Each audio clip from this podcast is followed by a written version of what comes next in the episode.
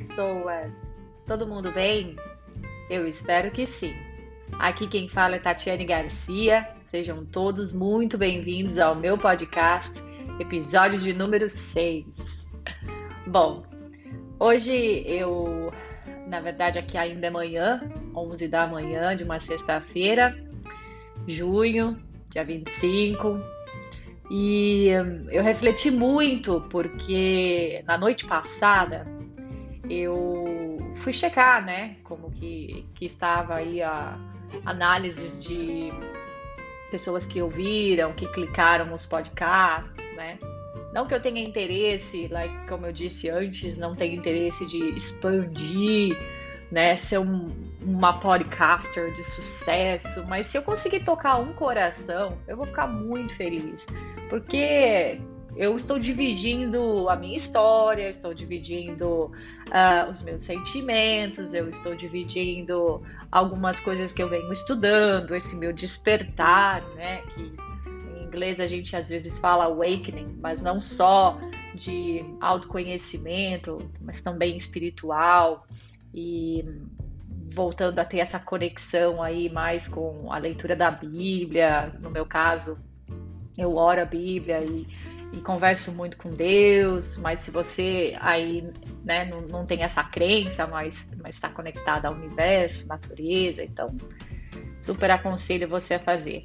E, e eu fiquei muito feliz porque quando eu olhei uh, o, esse app, dizia que mais de 100 pessoas já ouviram os meu, meus, meus podcasts, né? Não numa, numa sequência é, do 1 ao, 5, mas contando todos.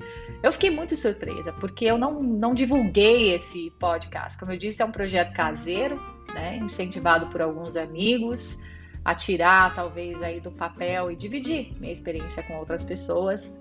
E junto a isso, muitos feedbacks, né? Muitas pessoas me mandando aí mensagem, os amigos mais próximos, dizendo: continua, não para. Né? Ignora que você está tendo essa dificuldade aí com o português, não se preocupa que a gente entende. Outras pessoas falaram: continua que o seu humor é ótimo. Até quando você está triste, você consegue ser engraçada. Que bom, né? E mas aí eu fui dormir pensando para que que eu comecei esse podcast?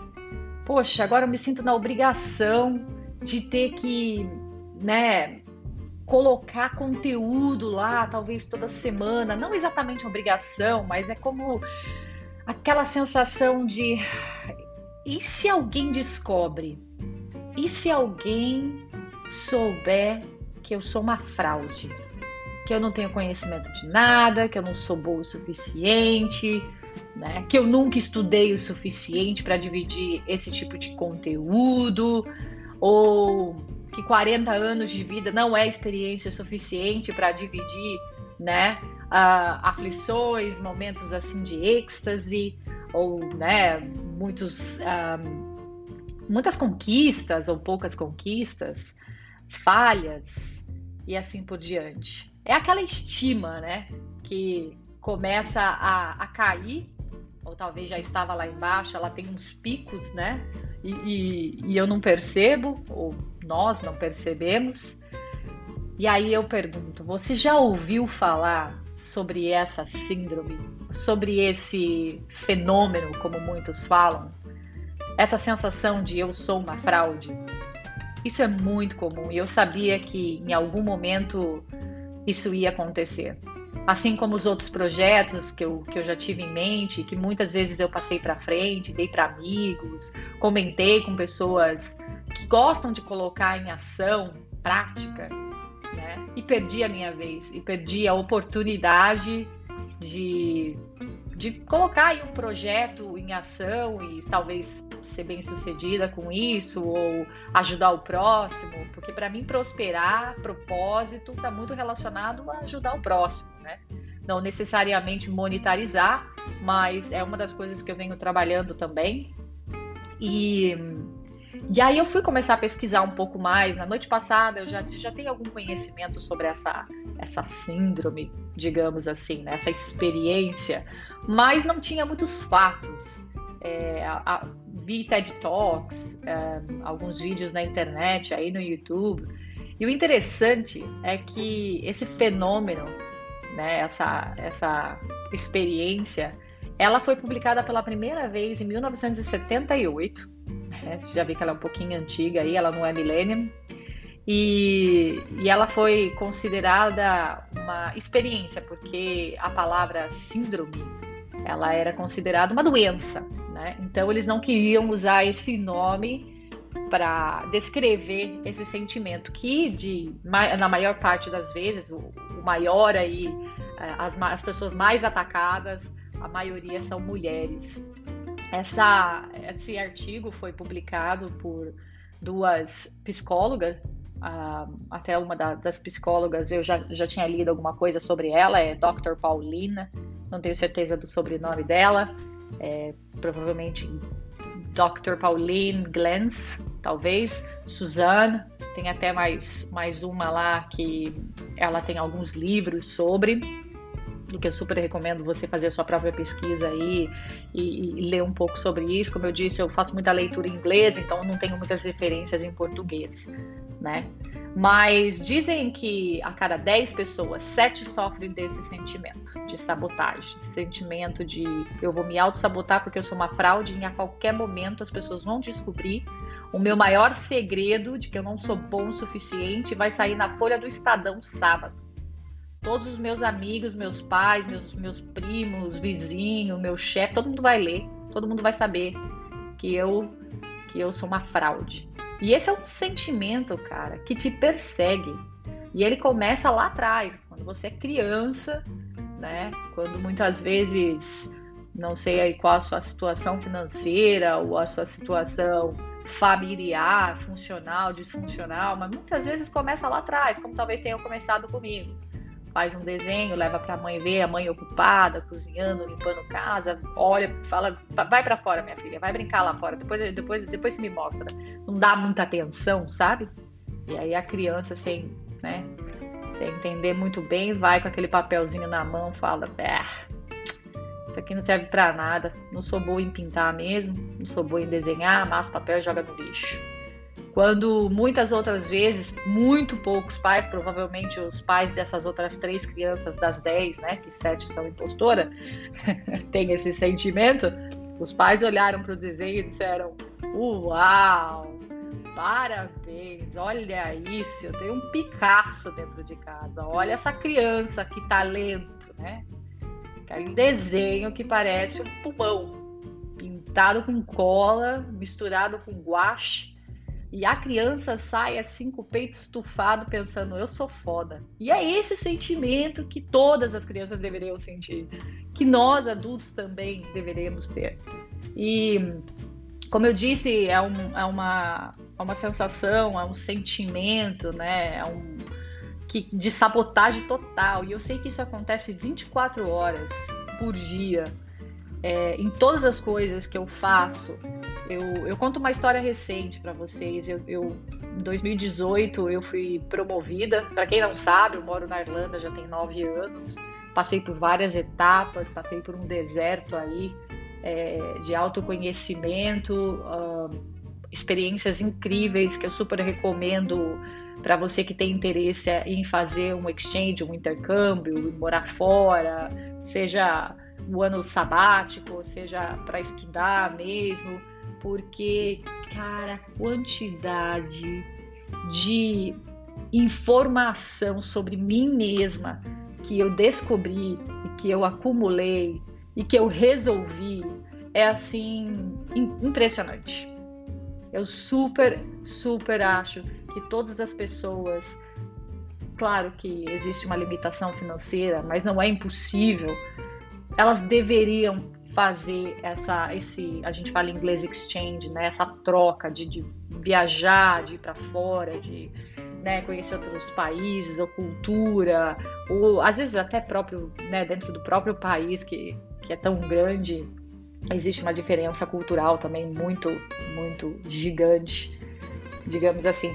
Mas enfim, voltando, né, para a famosa síndrome, em 2018 eu, eu fui promovida a, a um cargo que, sinceramente, nem era muito, né? Eu, eu já tinha passado várias etapas, mas eu sabia que para chegar, eu sei que para chegar onde eu quero, eu tenho que continuar indo step by step, então tem que subir na escada é, é, degrau por degrau. E quando eu fui promovida, eu vi palavras lindas, mas o que eu queria saber era o salário. E aí, eu vou ganhar um aumento, né? Vou ter aí um, bônus. E empresa pequena não era tão grande, porém ela, ela tem uma, uma aliança de marketing com um banco gigante.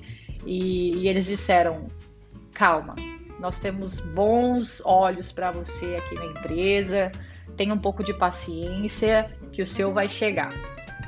E, e foi assim, eu falei, ah, falaram isso só para me manter feliz, para eu ficar quietinha aqui, não procurar outro trabalho, isso não vai acontecer. Né? Mas o que eu percebi é que eu fui ganhando um respeito deles tão grande com o trabalho que eu fazia, que eu comecei a ganhar uma independência dentro da empresa também muito grande e um relacionamento muito, mas muito bacana. Não só os, gerentes, né, com, com, os analistas, engenheiros, com toda a equipe que eu trabalho de vendas, mas também com a parte de diretoria e com os, né, os partners que a gente fala, os stakeholders, que são basicamente as empresas que, que trabalham com a gente. Um, e aí, cara, chegou o final do ano, festa de Natal, existem algumas premiações, existem alguns é, é, alguns prêmios, né, que eles dão. Alguns são financeiros também, nada muito grande, mas e todo ano tem a premiação do melhor funcionário do ano, né? E o melhor funcionário do ano ele ganha reconhecimento não só dentro da empresa, mas uh, como é uma empresa, aqui ela é pequena, na Irlanda, ela ainda é uma empresa pequena, porém ela é uma empresa americana que está aí conectada, ela tem né, uma aliança com, com um banco irlandês. Então, é, você vai ser assim super bem visto, né? Imagina ganhar como funcionário do ano. E quais são os pré-requisitos para considerados aí? E, na minha opinião, seria um funcionário exemplar, uma pessoa dedicada, que veste a camisa, uma pessoa que tem conhecimento, né? O, o funcionário cachorro, como a gente diz, que defende, que tá ali, né? Que fala, não, minha empresa é boa e tudo mais. Um cara bom com, com a equipe dele, Muitas vezes a gente olha para uma pessoa técnica que tem esses conhecimentos técnicos, mas em nenhum momento eu pensei que essa oportunidade poderia ser dada para uma pessoa que tem competências comportamentais. E foi exatamente o que aconteceu. No meio de um jantar, entre todos os funcionários, provavelmente umas 500 pessoas ali naquele, naquele grupo, naquela sala, e aí começaram as apresentações, né? O melhor vendedor do ano, o melhor é, departamento da empresa. E aí, finalmente, o anúncio: melhor funcionário do ano. E eles começaram o, o, o discurso assim: essa pessoa, quando ela entra dentro do departamento, quando ela entra dentro do escritório, quando ela pisa no prédio, tudo fica mais iluminado o ambiente fica feliz, as pessoas sorriem, sorriam, ela consegue, ela consegue tirar de uma pessoa que está passando por um dia ruim uma gargalhada, ela consegue tirar o melhor das pessoas que trabalham com ela, ela é uma pessoa positiva, grata, é, energética, inteligente, mas esse prêmio ele, ele vai ele vai ser entregue, né? Esse prêmio ele vai ser entregue porque a competência comportamental no sentido de bom relacionamento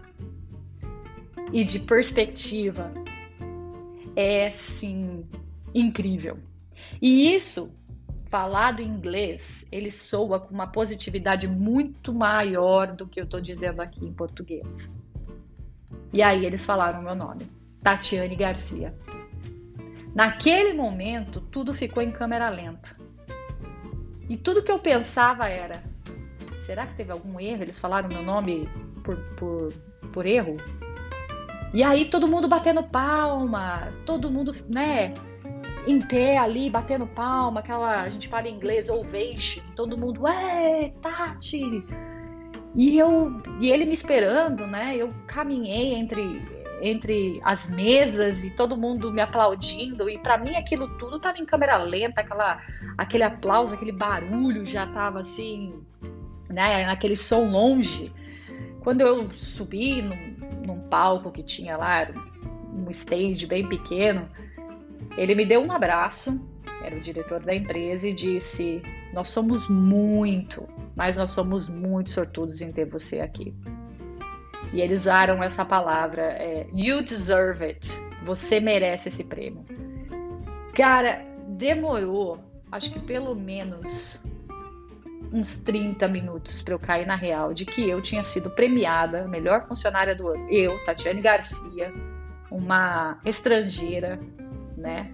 Que chegou aqui nesse país lavando banheiro, cuidando de criança, com um coração quebrado, uma estima destruída, a, a, aquela história, né?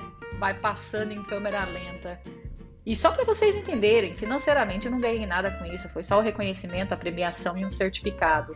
É, mas tive meu nome, né, falado em reuniões e, e isso é muito bom pro LinkedIn da gente também, né? Vamos combinar.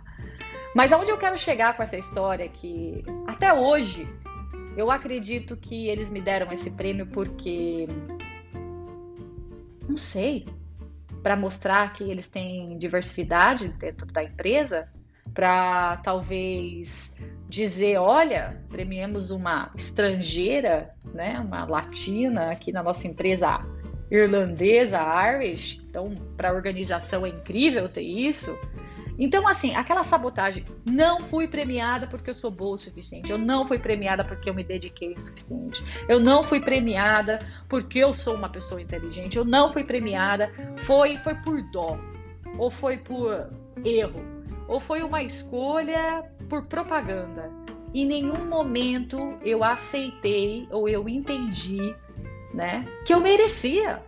E essa é a famosa síndrome do impostor que provavelmente você já deve ter ouvido e você sente ela todos os dias. É simples. Se você se perguntar, eu aceito elogios? Se você disser não, esse é um dos, dos sintomas do impostor, né?